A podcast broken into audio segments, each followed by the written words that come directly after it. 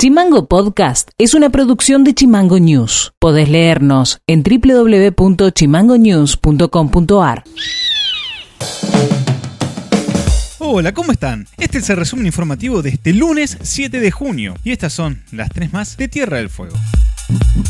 El Consejo Consultivo de Adolescentes es un programa impulsado por el Estado Nacional a través de la Secretaría Nacional de Niñez, Adolescencia y Familia, el cual consiste en un espacio institucional destinado para la participación, consulta y diálogo intergeneracional. Este espacio es una propuesta abierta a todas las juventudes que tengan interés a participar de una manera más activa respecto al rol dentro de la ciudadanía. Los jóvenes deberán tener entre 13 y 17 años. Serán 32 adolescentes titulares y 16 suplentes de todas las jurisdicciones del país. Quienes estén interesados en participar en este consejo consultivo deberán completar un formulario de preinscripción que está en las redes sociales de Juventud TDF.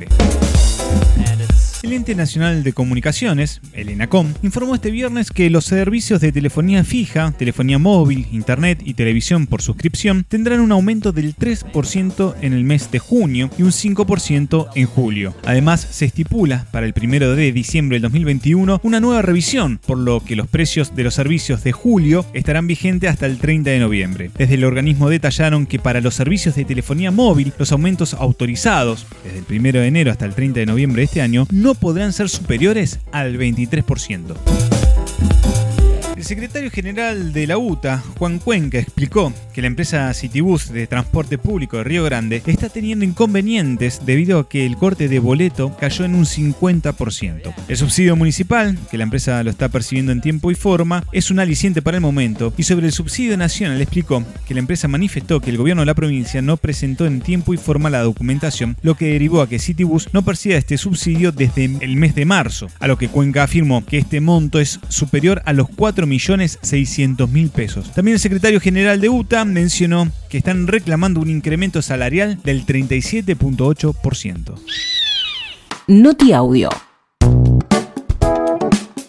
Operativo en el que participó Prefectura Naval y el avión Araba de la Gobernación, se rescató este domingo a dos personas de Río Grande. Habían iniciado desde Estancia Moat una caminata hacia Bahía Sloguet. Fueron rescatadas sanas y salvas. Así lo informó el jefe de Prefectura Naval de Ushuaia, Miguel Ángel Nardelli.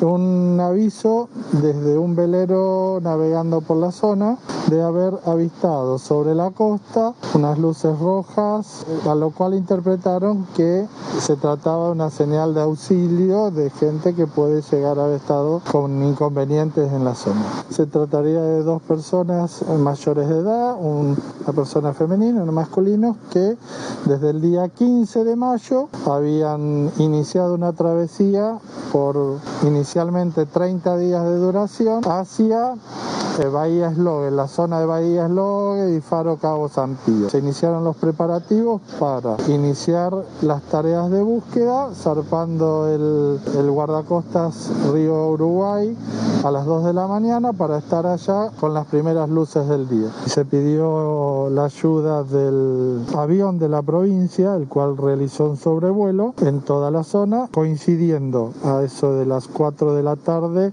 ambos medios en la Bahía Sloguet fueron divisados primero por el avión y minutos después desde el guardacosta fueron divisadas estas dos personas en la costa. Noti Audio. Tierra del Fuego solicitará a Nación en el ámbito del Consejo Federal de Turismo que habilite el turismo interno de invierno. El presidente del Instituto Fueguino de Turismo fundamentó el pedido en el alto nivel de vacunación contra el COVID que tiene la provincia. Nosotros como Tierra del Fuego estamos eh, en, ese rumbo, igual que el resto de la Patagonia, en tener, dar certeza a tener temporada de, invierno, que obviamente después cada, cada provincia tendrá que adaptarse a su situación sanitaria y en función de eso ver la, capacidad de desarrollo. Nosotros estamos en buenas condiciones, venimos con un buen nivel de vacunación, está estabilizada la situación sanitaria de la provincia y además está demostrado que la actividad turística no, no ha sido un foco de contagio y aumento masivo de, en, ese sentido. Pero bueno, hay que tener en cuenta otras cosas, no solamente alcanza con estar abiertos, sino este, por más que la provincia esté en condiciones de recibir turismo, es importante que estén dadas las condiciones para que la gente se anime a trasladarse, se anime a moverse, porque estas restricciones o estas declaraciones o, la incertidumbre de la temporada hace que la gente se retraiga y espere hasta último momento antes de tomar la decisión.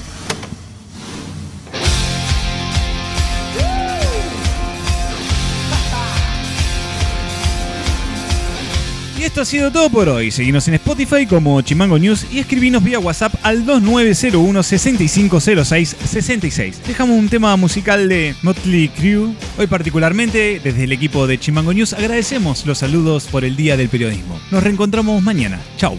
Chimango Podcast. Conducción. Federico García. Diseño y redes sociales. Micaela Orué. Seguinos en Twitter. Seguinos en Facebook como Chimango News. En Instagram como Chimango News OK.